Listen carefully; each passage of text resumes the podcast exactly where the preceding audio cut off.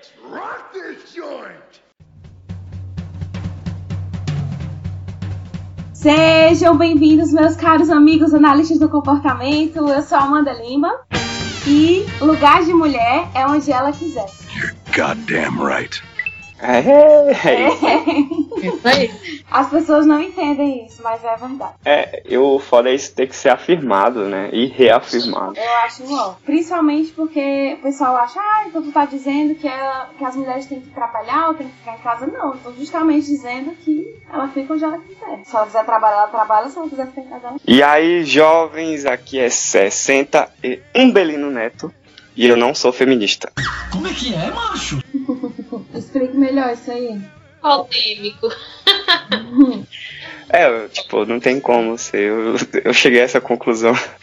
Porque a rigor, eu, eu tipo, sou homem no meio do meu histórico. ah, Bom, a rigor nunca vou ser e, e é bobagem querer ser. E eu digo isso porque teve um tempo que eu e muitos outros homens que, tipo, é, resolveram apoiar a causa e tudo, queria ser feminista, assim. E isso é uma bobagem, né, na verdade. Porque só, é só querer ser hipócrita no final. Então, eu tento Eu não ser machista. É porque eu já ia entrar numa coisa mais dúvida mesmo. Tipo assim, no peso dessa fala, eu não sou feminista. Entende? Aham. Porque eu, eu concordo contigo que muita gente se vale desse termo e continua reproduzindo. Mas eu acho que mesmo nós mulheres, eu, eu vejo em mim muito machismo e várias coisas que eu faço e eu fico. A minha intenção é, é essa, de trabalhar essas minhas questões, mas eu observo muito isso. Da mesma maneira que tu tá dizendo que observa em ti e em muitos outros homens. Hum, E eu é. não acho menos feminista nesse sentido, assim, porque. Não sei dizer, mas eu tenho. Não sei dizer a definição do, do feminismo, mas eu, que- eu, eu quero trabalhar essas questões. Bom, isso aí a gente pode discutir no episódio. Oi, gente, eu sou Renata Pinheiro e quem não se move não sente suas correntes. Well, Eita! É bem Facebook, assim, mas é realmente. Eu botei no meu Instagram É ontem. Frase Mas eu vou profunda. dizer, essa frase eu vi aqui no, na, na passeata, na greve geral do 8 de março, que, que é muito forte mesmo, assim. Metrô não funciona e tal. O que funciona são com homens, né? Os homens vão trabalhar e as mulheres não. E também evitam consumir mesmo, né? Fazem comida, é, tipo, lanches pra elas, mas não fazem. E aí eu vi essa frase num cartaz e achei muito massa. Só pra contextualizar pro pessoal, a Renatinha tá em Barcelona. Passando um tempinho aqui, depois volto pro Brasil. Oi, pessoal, eu sou a Tata Misael, é, sou psicóloga, estou participando aqui deste podcast e queria dizer que a pessoa que não respirou ar puro não sabe o quão tóxico pode ser esse ambiente em que ela está inserida. Hum. Não é, rapaz. A gente não pegou o lance cômico ainda do, do podcast, entendeu? Vocês estão tão profundas. Então, galera, como vocês já ouviram aqui, a, a gente tá com as convidadas, a Tasta Misael e a Renata Pinheiro.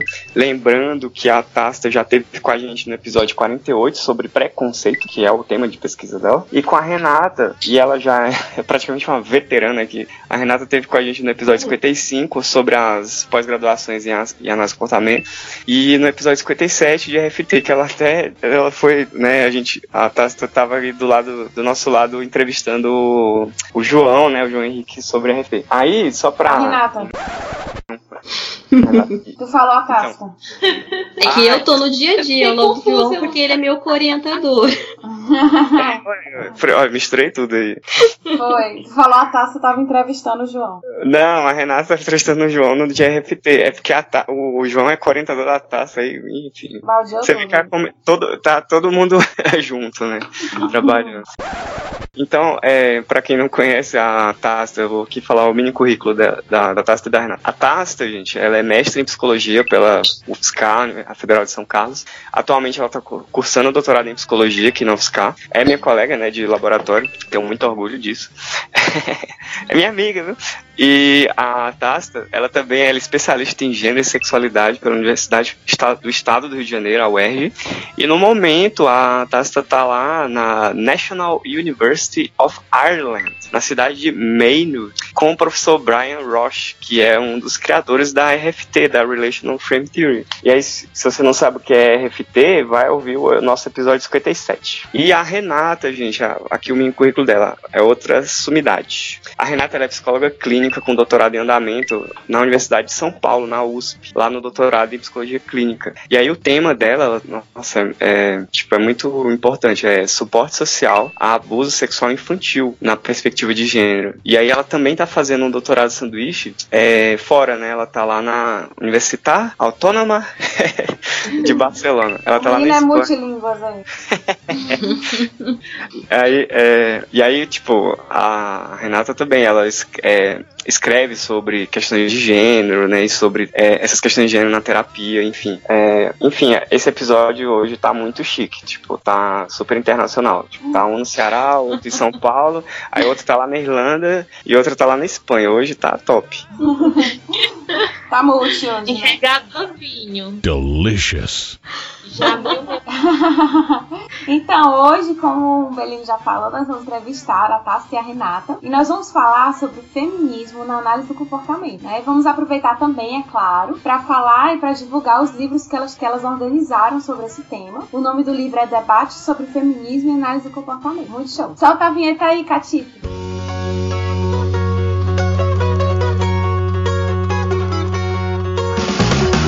A Ceará Cast, o seu podcast de análise do comportamento feito com a gaiatice cearense.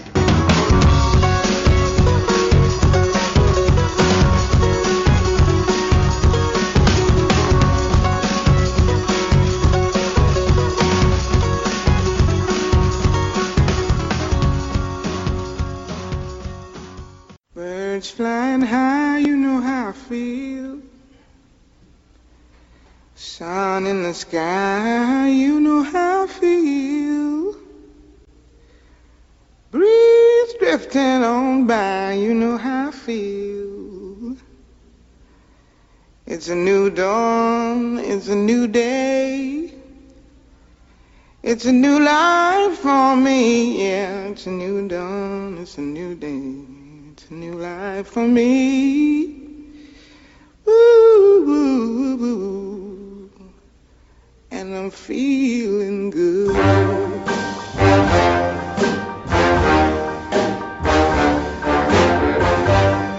E aí, gente, falando em feminismo, né, que foi o nosso episódio de hoje, é, vocês têm alguma história de sororidade no contexto acadêmico pra tá? Explicando primeiro o que é sororidade, né? Quem gostaria de falar? Eu pensei que, pensei que as, as, uh, vocês iam explicar o que era sororidade e eu só tinha que falar se eu já, já me comportei de acordo com essa definição. mas, ok, tem várias concepções do termo, mas é um acordo relativamente geral sobre o tema é que sororidade é a capacidade, é uma coisa bem específica, geralmente no contexto de mulheres, de você conseguir ter um, um posicionamento de, de aliança com relação a outras mulheres, porque historicamente, por conta do patriarcado, a gente aprendeu que as mulheres são rivais entre si, então as mulheres, os homens são os prêmios, basicamente, e as mulheres são rivais e estão em busca desse prêmio, e que elas vão passar uma por cima das outras, ou desconsiderar a fala delas para poder conquistar esse homem, para poder ficar com esse homem. Eu vejo bem assim, como uma empatia mesmo, mulher para mulher. Sim, mas eu acho que vai até um pouco além, porque é como se fosse mesmo, não exatamente um pacto, mas uma, uma conscientização de que a nossa. Quando a gente olha para os homens e a gente vê frases do tipo é, bros before hoes, que é algo do tipo irmãos antes de putas ou coisas do tipo, a gente vê que os caras têm um tipo de sororidade, entre aspas, entre eles, que é assim. É, você, é a você sempre me priori... É, a broderagem. Tem uma prioridade no trato com os homens de que eles estão acima do que qualquer outra mulher. Mesmo que seja a sua esposa, ou a sua namorada, ou até a sua própria mãe, dependendo do contexto. Então é um compromisso quando você se conscientiza de toda esse, essa construção que a gente tem de que muitas concepções que a gente naturaliza e que automaticamente a gente tem essa coisa de ah, ela tá querendo roubar meu namorado, coisas do tipo, que isso é uma construção que foi feita para beneficiar o homem e que então, com base nessa aprendizagem, a gente tem assume esse compromisso de ter esse acordo com a mulher, de ter essa empatia, de ter essa essa irmandade assim, de certa forma. E se você me permite complementar, até claro. onde eu sei, a palavra sororidade, né? Ah, que palavra é essa? Que é, tipo assim, tem a palavra fraternidade. Frate é, é latim e aí significa irmão, né? E uhum. soro é, é, grego e significa irmã. Sim, né? sim. Tem o sorority em inglês, né? Que, que são uhum. essas é, organizações, entre aspas, nas universidades que são para mulheres. Uhum. E isso é tão forte, assim, que até quando a gente vê mesmo num, num bar, é, você precisa estar tá com. É, tipo assim, a, a, a, intenção, a investida do homem é muito mais violenta quando você tá só do que quando você tá com outro homem, né? Uhum, absolutamente. Porque tem esse respeito aí que, que é colocado entre homens. E vocês têm alguma história de sororidade? Eu fiquei pensando assim, como dizer isso, porque são várias histórias, assim, de fato, felizmente, assim. Eu acho que a mais recente, uma que me tocou muito, é, é que envolve muito a forma como tratar as coisas, né? Eu acho que a gente tem muitas inseguranças que tem esse recorte aí do, do de gênero, né?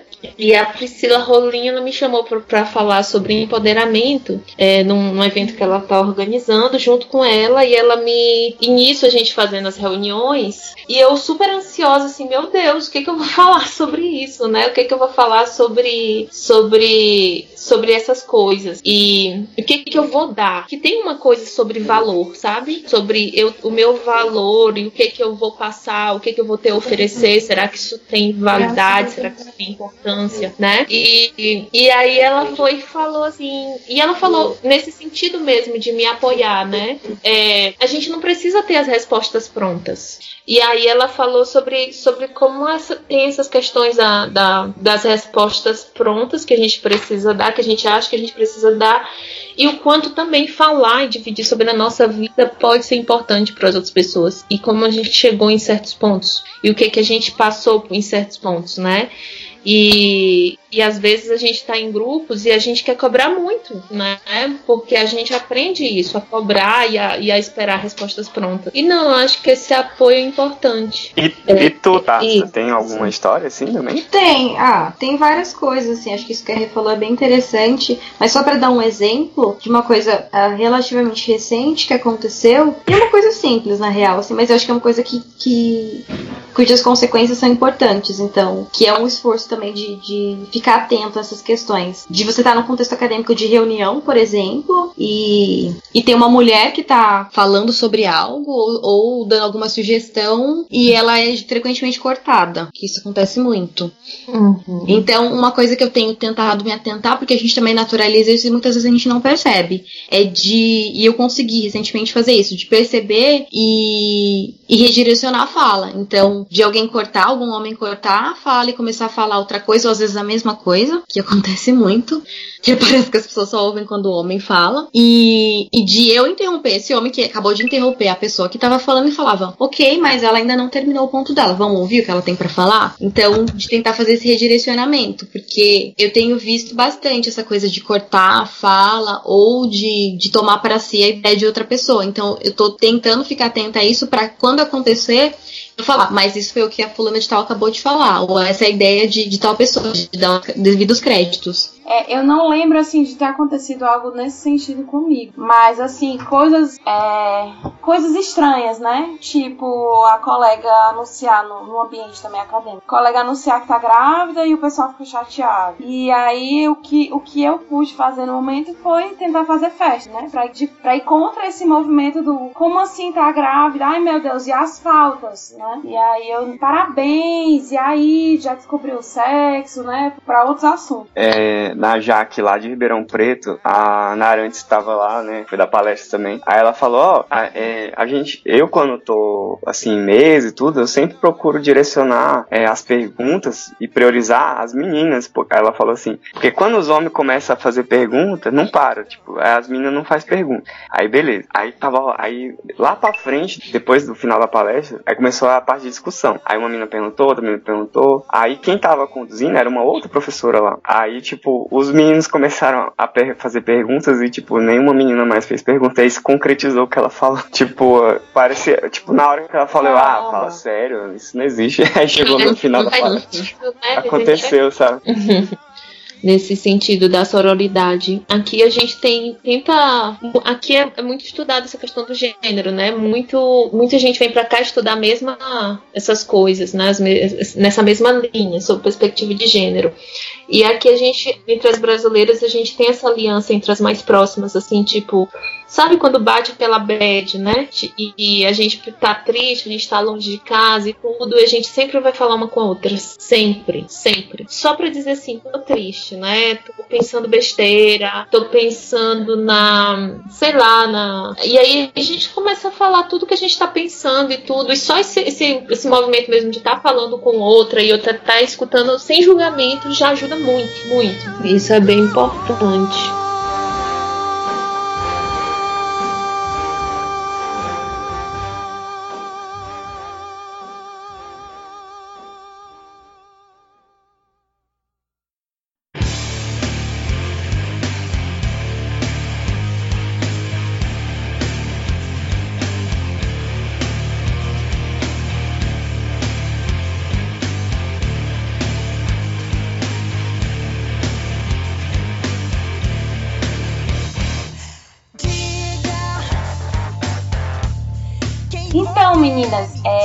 Vocês conheceram o feminismo? Como foi o primeiro contato de vocês? E o que que mudou na vida de vocês de lá pra cá? A observação, eu tô chamando meninas, porque o Umbelino aqui é a minoria. O episódio é sobre feminismo, então você vai entrar no bolo aí, meninas, tá?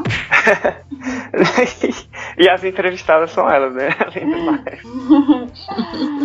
Posso dar uma sugestão? Sim. A pessoa, a pessoa do raio problematizador, né? Ai, o problema.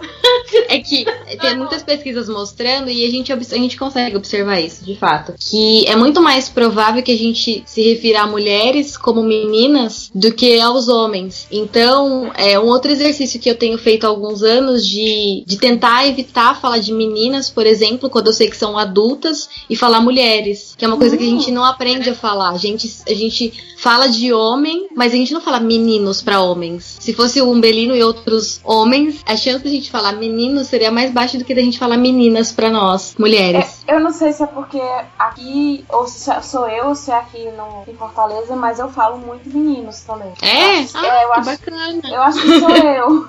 Mas é, pode ser uma coisa de, de mais regional, mas assim, é. quando a gente olha dado de pesquisa que é mais é, dado de grupos grandes, tem, tem essa tendência cultural de Engraçado. colocar a mulher no, no diminutivo. No diminutivo no sentido de que de infantilizar, né, infantilizar né? né? Uhum. É, claro que não foi o seu objetivo, mas eu trabalho com essas questões de linguagem, né? Então, assim, podem ter efeitos mesmo que a função não seja infantilizar. Sim. Oh, isso é interessante pra caramba, hein? Sim. A gente, né, tipo, e como é linguagem, a gente não percebe, né? A gente não percebe, é. porque é naturalizado. É natural, é dia a dia. Legal. Então, mulheres.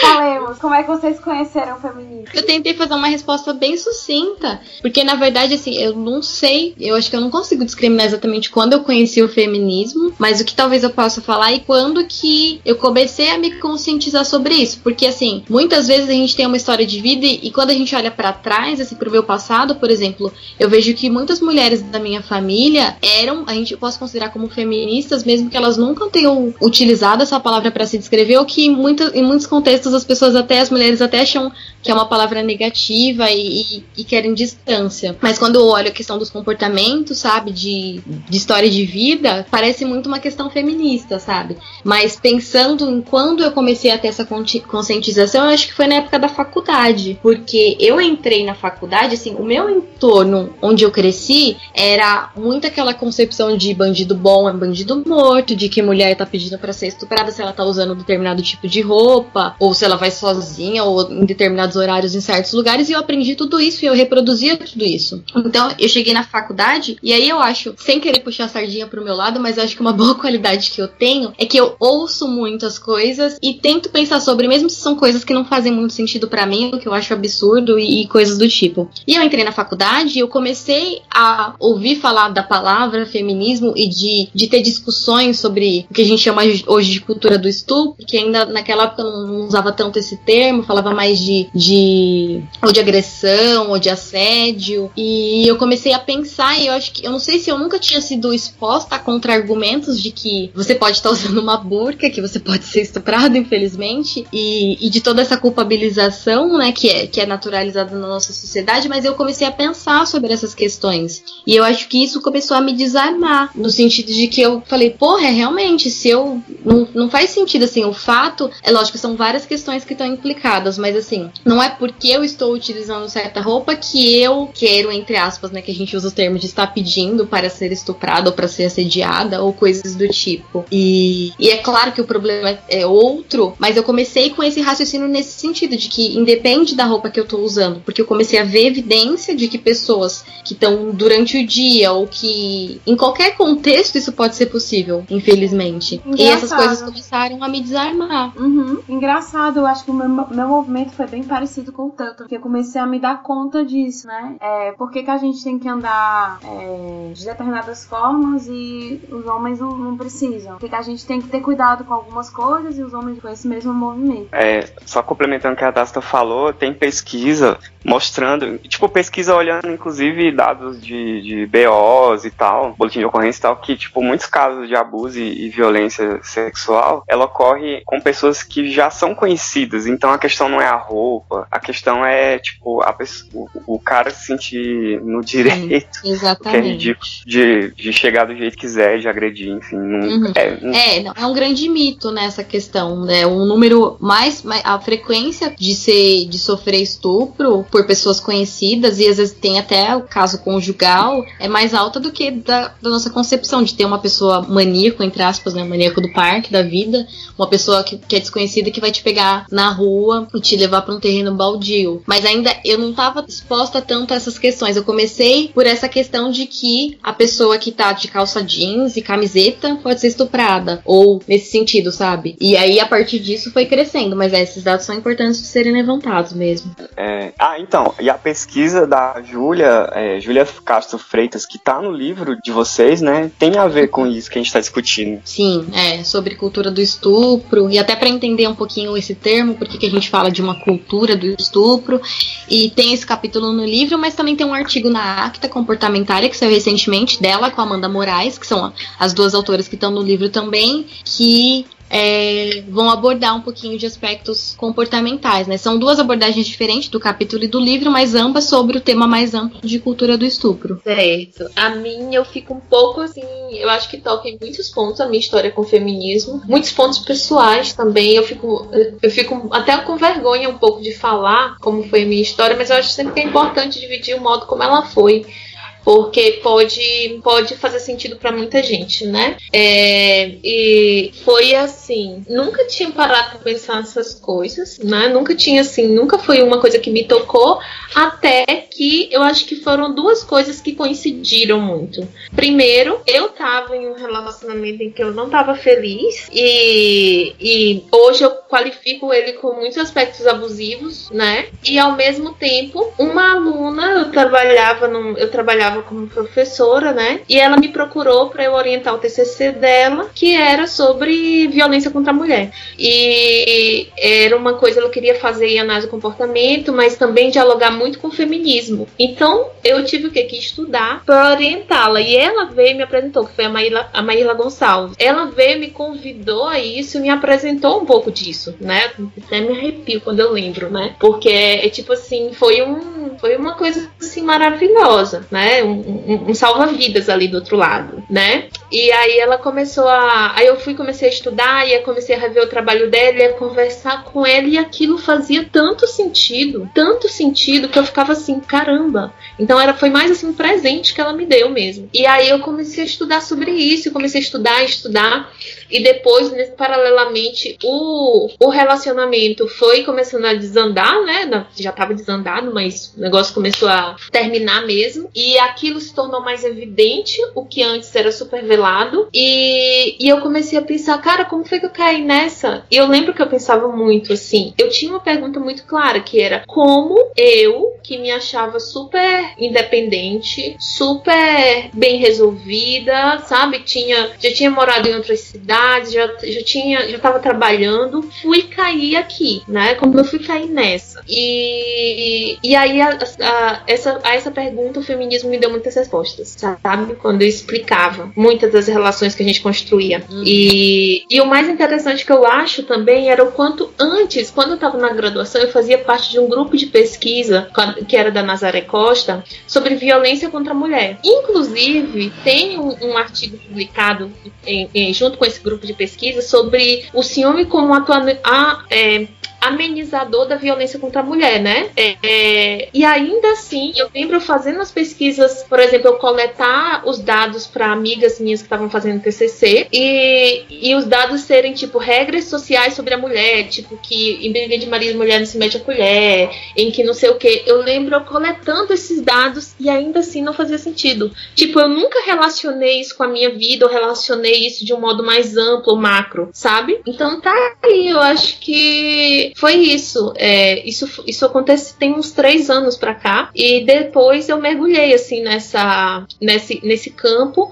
Eu entrei pro doutorado com um tema e pedi pra Cláudia para mudar, pra Cláudia minha orientadora, e para mudar e ela super topou. E agora eu estudo sobre isso. Ah, muito massa. É. Ai, você falando aí da, sobre ciúme, Nazaré Costa, eu lembrei que no episódio 7 do, daqui do Acera Cash, foi lá em 2015, a gente gente entrevistou ela sobre ciúmes, você acredita? Sim!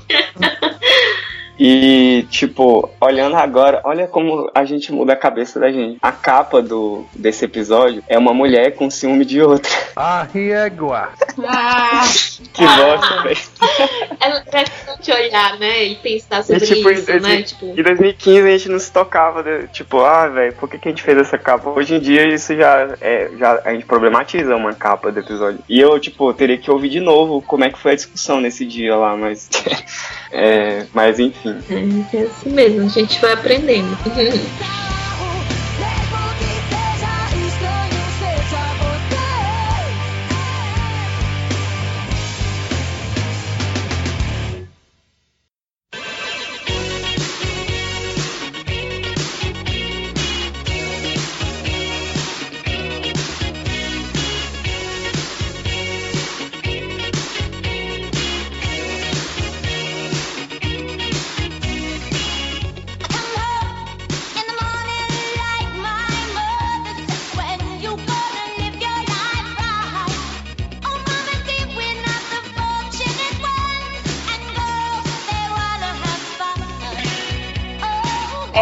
mulheres.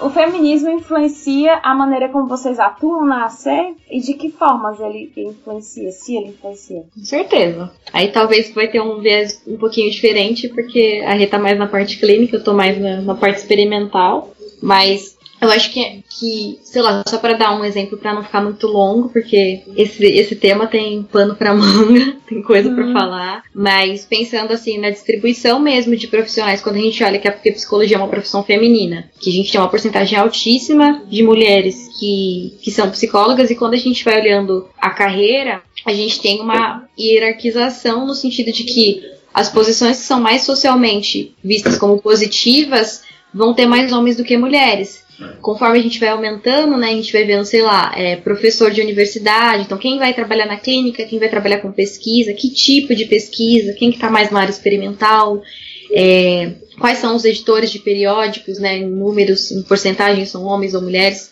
Qual é a quantidade de bolsistas de produtividade do CNPq e assim por diante. Então, em muitos contextos a gente, o nosso viés de linguagem básico de falar os autores XYZ e a gente acha que todo mundo é homem, e toda a nossa cultura que vai fazer com que a probabilidade de, de a gente achar que os homens têm mais destaque, ou são mais inteligentes, ou são melhores em determinadas áreas e que não necessariamente é verdade, essas coisas todas, acho que com o feminismo a gente consegue ficar mais atento a, esses vieses que a gente tem para tentar evitar ficar reproduzindo isso, ou para diminuir, pelo menos, porque é, um, é uma coisa estrutural, então é difícil de se mudar. Tá, e é bem fortuito Sim. isso que você falou, que é justamente um artigo, é, uma das autoras do artigo é a professora Carolina Laurenti, a gente uhum. vai colocar aí no post o link, a referência do, desse artigo. Que fez a apresentação do nosso livro. Ah, sim.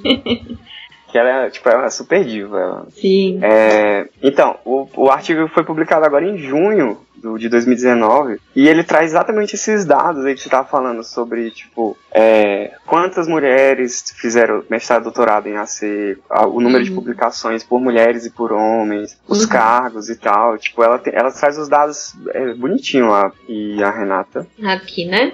É, bom, como a Tassa falou, né? Como a minha área é mais clínica e eu acho eu acho que para mim é um pouco difícil dizer o que é do feminismo e o que é de várias outras coisas que eu acho que eu tô sob influência de muitas coisas, uhum. né? Estou sob influência do feminismo, eu estou sob influência da FAP, que foi uhum. também uma linha que, que me identifiquei muito nesse meio do caminho, né? E estou sob influência da, é, da Aqui eu estou fazendo o meu sanduíche na área social, né, na psicologia social, e estou sob essa influência, né? Então tudo isso contribui muito para a prática que eu, que eu, estabeleço hoje.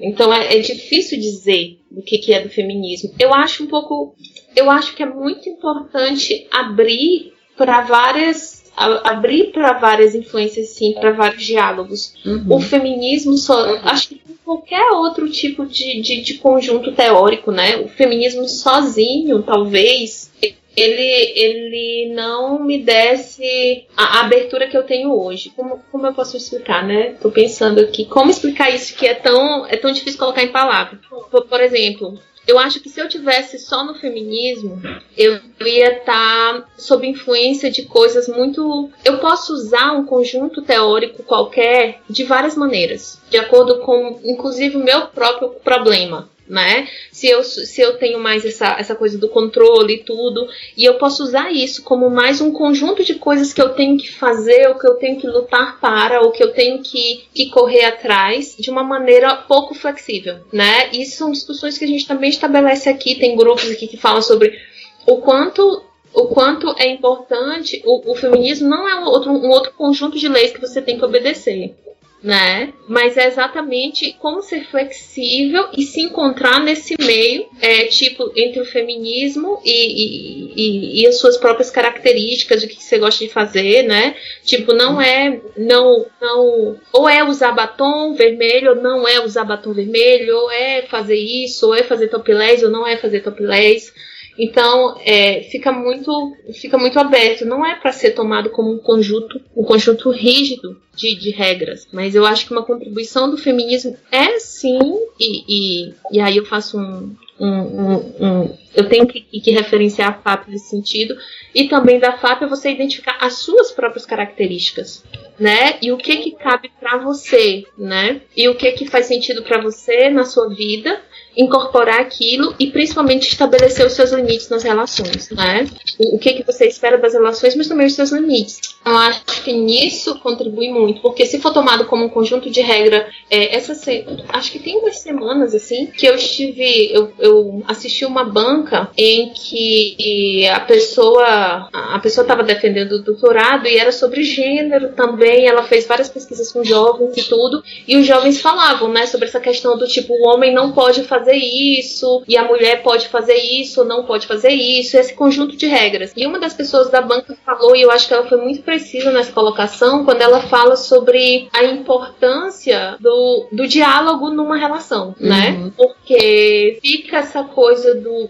você não pode falar nada do que você tá sentindo, por outro lado, mas tipo, é, é, pontuar que diferenças de diferenças de opiniões vão acontecer em toda relação, não só nas relações heterossexuais, mas mesmo nas homossexuais, né? Tipo assim, é, vão acontecer diferenças de opiniões, diferenças de perspectivas de vida diferenças de valores e como colocar o que é importante para você e como colocar os limites nessas relações, né? Então, uhum. talvez, eu não sei, mas eu não encontro toda essa, essa abertura só no feminismo, mas faz sentido para mim e, pra, e, e na minha prática quando eu dialogo com as outras partes da clínica. Uhum. Posso só dar um exemplo, porque às vezes eu não sei quem vai ouvir, às vezes é alguém que ainda está iniciando nisso.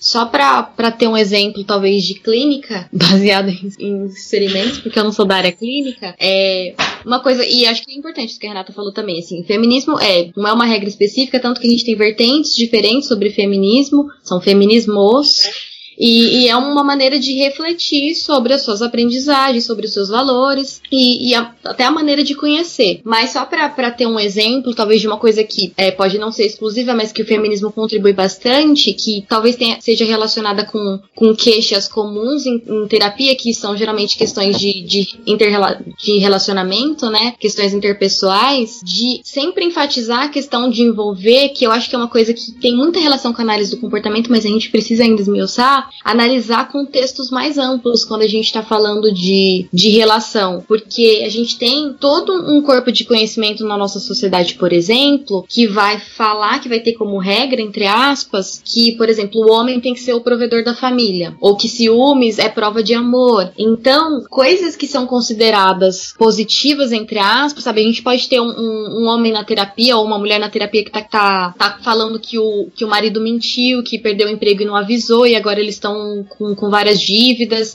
porque a gente tem essa aprendizagem de que o homem tem que ser o provedor, e às vezes o próprio homem tem essa dificuldade de, de verbalizar isso para a esposa, porque ele não, ele não pode ser abaixo, ele não pode receber menos do que a mulher, e coisas do tipo. Então a gente tem muitas, é, muitas coisas que a gente aprende, muitos valores, que a gente precisa tentar entender de onde isso veio e o que, que isso está trazendo de bom ou de ruim. Porque podem servir, sabe? Isso pode ser até utilizado, por isso que a gente fala de análise funcional, de importância e tal, ciúmes, por exemplo, tem muitos relacionamentos em que os homens podem utilizar de ciúmes como maneira de controle da mulher. Só que a gente tem uma aprendizagem de que ciúme é uma coisa boa. Então, às vezes a pessoa pode demorar anos ou coisas gravíssimas acontecerem porque ela, não, mas ciúme é importante. Se o cara não sentir ciúme de mim é porque ele não, gosta, não gosta, de mim. Uhum. Então são discussões que vão aparecendo, sabe? A gente tem muita coisa que a gente faz e que a gente não reflete por que a gente faz aquilo no dia a dia. E eu acho que o feminismo traz algumas discussões sobre isso e, e, e vai problematizando. É, vocês acham, falando nisso que vocês estão falando, né?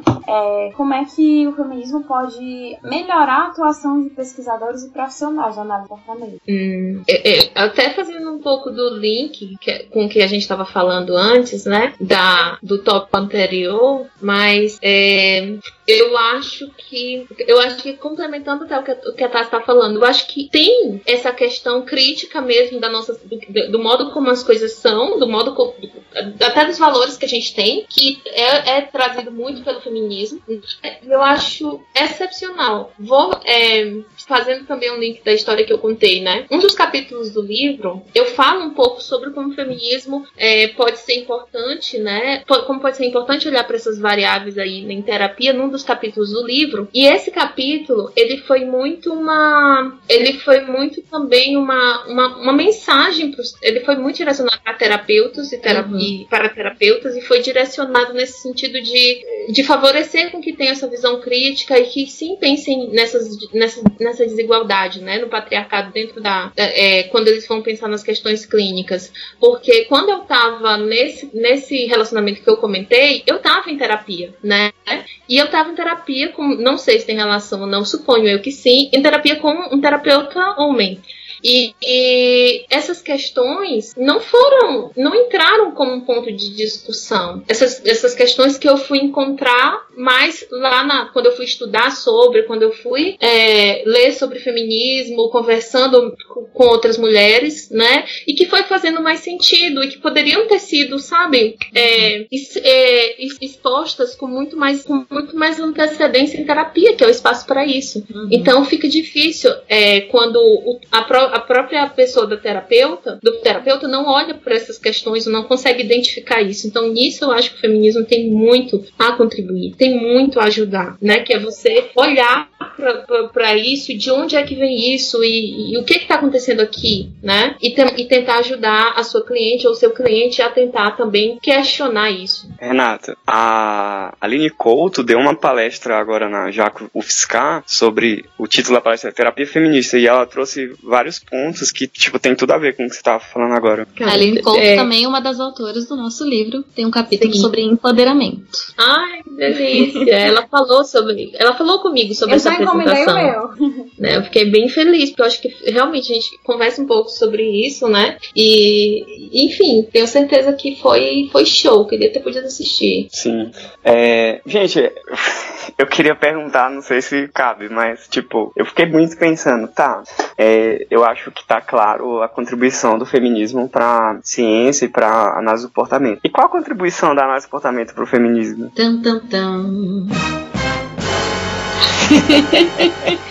Eu faço essa pergunta quando eu penso em questões raciais, quando eu penso que tem tanto estudo sobre psicologia social e de outras áreas, que eu vou para essa literatura, porque a gente praticamente não tem estudo na análise do comportamento, e eu comecei a fazer a pergunta inversa, assim. Porque, assim, as contribuições têm que ser também das duas vias, sabe? É sempre importante olhar para os dois lados. Mas eu acho que sim, que a gente tem contribuições da análise do comportamento. Eu acho que muitas, a maneira de analisar que a gente usa tem muito, tem muita semelhança com a maneira que que, feminismos é, têm colocado algumas questões, sabe? Essa coisa de contexto. O feminismo sempre fala sobre contexto, o contexto é importante.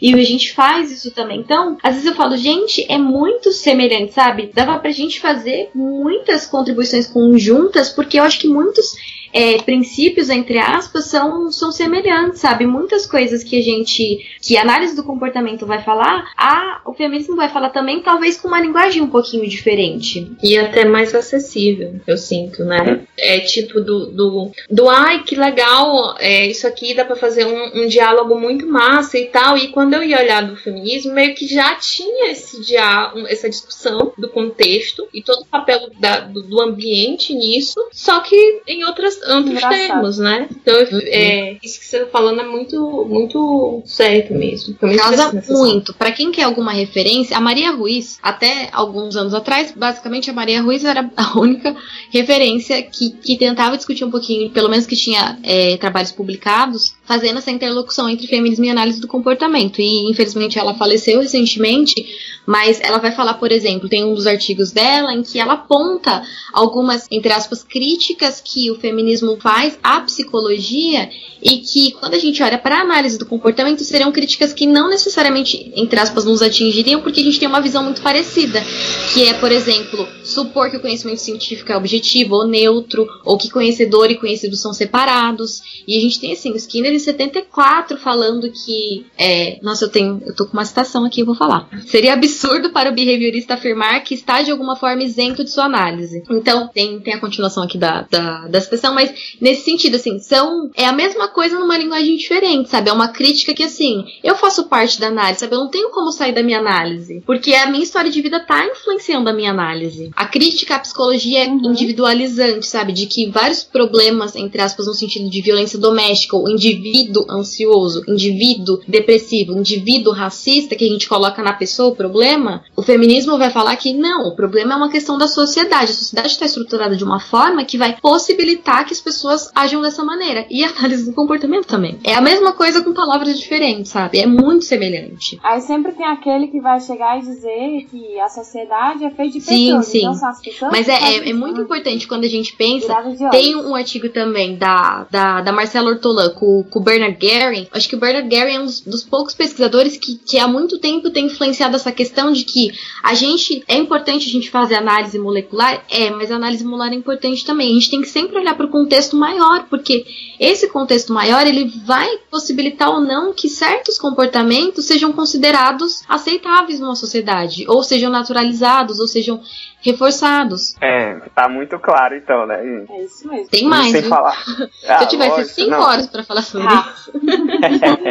é, tipo, na real, a gente sabe que dava pra ser só um podcast de feminismo e comportamento, por exemplo, né? Tipo, a gente que é o Aceracast é um podcast generalista, digamos assim, de, Uhum. de análise comportamento. E aí, finalmente, a gente teve a felicidade de conseguir fazer esse episódio com vocês aqui sobre o tema. Mas, tipo, bom, eu sei que feminismo tem várias e várias questões que podiam ser temas de episódios, tanto é que existem podcasts de feminismo, né, na verdade. Sim, sim.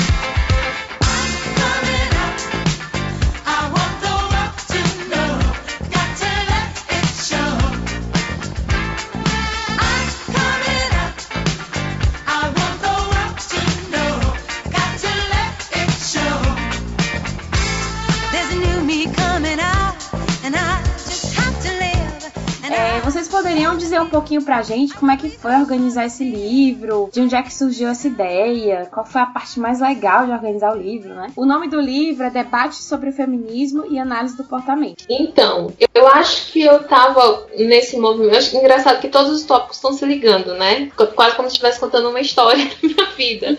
Eu tava nesse momento, tipo, mudei o tema do doutorado e tal, e, e, e tava lendo sobre isso, assim, mesmo no meu tempo livre. E, assim, eu senti falta de literatura específica na análise de comportamento sobre isso, né?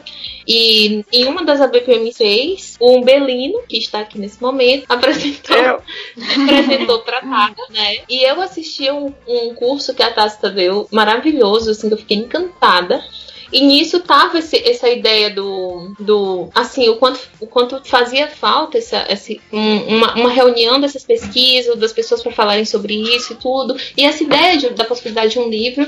Então, na SBP, que foi depois da BPMC, eu falei com a Tata e a gente marcou de se sentar e conversar sobre. Conversar assim, sei lá, bater um papo e tudo. E aí a gente sentou e conversou sobre essa possibilidade, né? Perguntei pra ela o que ela achava e tudo. E, e aí, é, enfim, foi aí que a gente fez. é, su- super empolgou, a gente super empolgou, né? E a gente pegou um papel e fez. E quem tá falando sobre isso? Quem que você sabe? Então a gente fez uma lista de, de- das pessoas que estavam falando sobre isso e também com os- as possíveis temáticas. E imediatamente já foi quase um pré-sumário ali do Sim. que a gente ia fazer. Foi mesmo. Que legal. Foi uma coisa que fluiu, assim, né? Foi. Foi. É. E aí, só pra comentar um pouquinho de, da organização. É, é trabalhoso, assim, que nem- eu nunca tinha organizado um livro, mas eu super empolguei, assim, nossa, vamos, né? E é trabalhoso, mas assim, ao mesmo tempo é muito gostoso, né? Qualquer parte mais legal de organizar é ler os capítulos. Porque é um material tão rico, e quando a gente vê nas apresentações da BPMC, são aquelas apresentações curtas, de 15, 25 minutos no máximo, que assim, dá vontade de saber mais, mas também, é, às vezes até as pessoas, por ter outros projetos, ou por, por N razões, não tem ainda um- uma coisa escrita sobre, ou um artigo publicado, e então, é, acho que tanto a- a- as mulheres que participaram do livro, de ter essa empolgação de, nossa, eu vou conseguir de fato sentar e escrever sobre uma coisa que eu tenho interesse, e da gente conseguir ler e aprender muito mais, sabe? De, de ter algumas ideias, de, de, de fazer essa discussão. Foi só aprender, sabe? Aprendizagem sensacional. que é o próximo livro que a gente vai organizar é sobre é, cognição e comportamentos complexos, né, tá? Então, Me chama, me chama. Ficou traumatizada. ideia, tá? vontade de fazer as coisas não faltam. É, gente, eu sei que o livro, a gente, se você olhar o sumário, tem vários capítulos sobre vários temas específicos, né? Então, é, nem daria, e são tantos capítulos também, nem daria pra gente falar de cada um especificamente. Mas, assim, se vocês puderem falar de um modo geral, é, ou coisas que vocês gostariam de destacar, ou que chamam mais a atenção de vocês, é, pra, pra galera ficar mais curiosa ainda sobre esse livro. É, Eu acho que uma preocupação que a gente teve é, desde o começo era de tentar tanto trabalhar com temas diferentes quanto com possibilidades de análises diferentes. Porque a gente tem várias maneiras de analisar, né, análise do comportamento.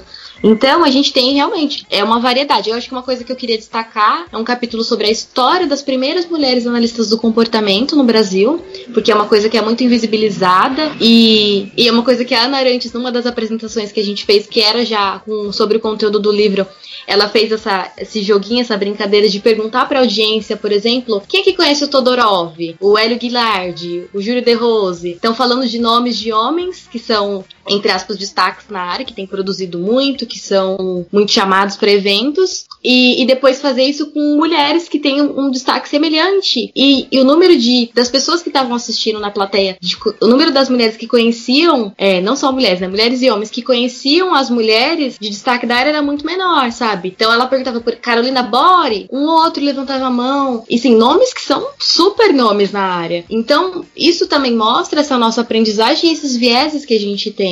De como que o homem vai acabar tendo mais destaque. Mesmo se a gente olhar e ver que o número de produções é muito semelhante, ou que, enfim, pegar é, dados quantitativos e ver que, que é similar. Então a gente tem um capítulo sobre isso, mas sim, temas diversos, temas envolvendo é, cultura do estupro, envolvendo relacionamentos abusivos, mas com tipos de análise distintas também, como macrocontingências e metacontingências, com análise sobre é, teoria das molduras relacionais. Então tem um pouquinho de tudo, assim, sobre o que a gente sabia que estava sendo produzido, a gente tentou colocar muito do que a gente viu que tinha essa demanda, né? Essa demanda não acho que não era só nossa, era uma demanda meio geral no- nos entornos que a gente estava presente conversando, todo mundo falava assim, nossa, eu não encontro, eu queria estudar tal, tal temática que, que é relacionada ao feminismo, mas eu não é, eu não encontro literatura, não encontro estudos publicados sobre isso. E um livro foi uma maneira de tentar sanar um pouquinho isso, assim. O objetivo foi de divulgar, tentar divulgar é, o que a gente tem e também fomentar para que isso dê vontade de fazer cada vez mais coisas. Você sabe que no Ceará tem um ditado, né, que diz assim: quanto mais cabra, mais cabrito.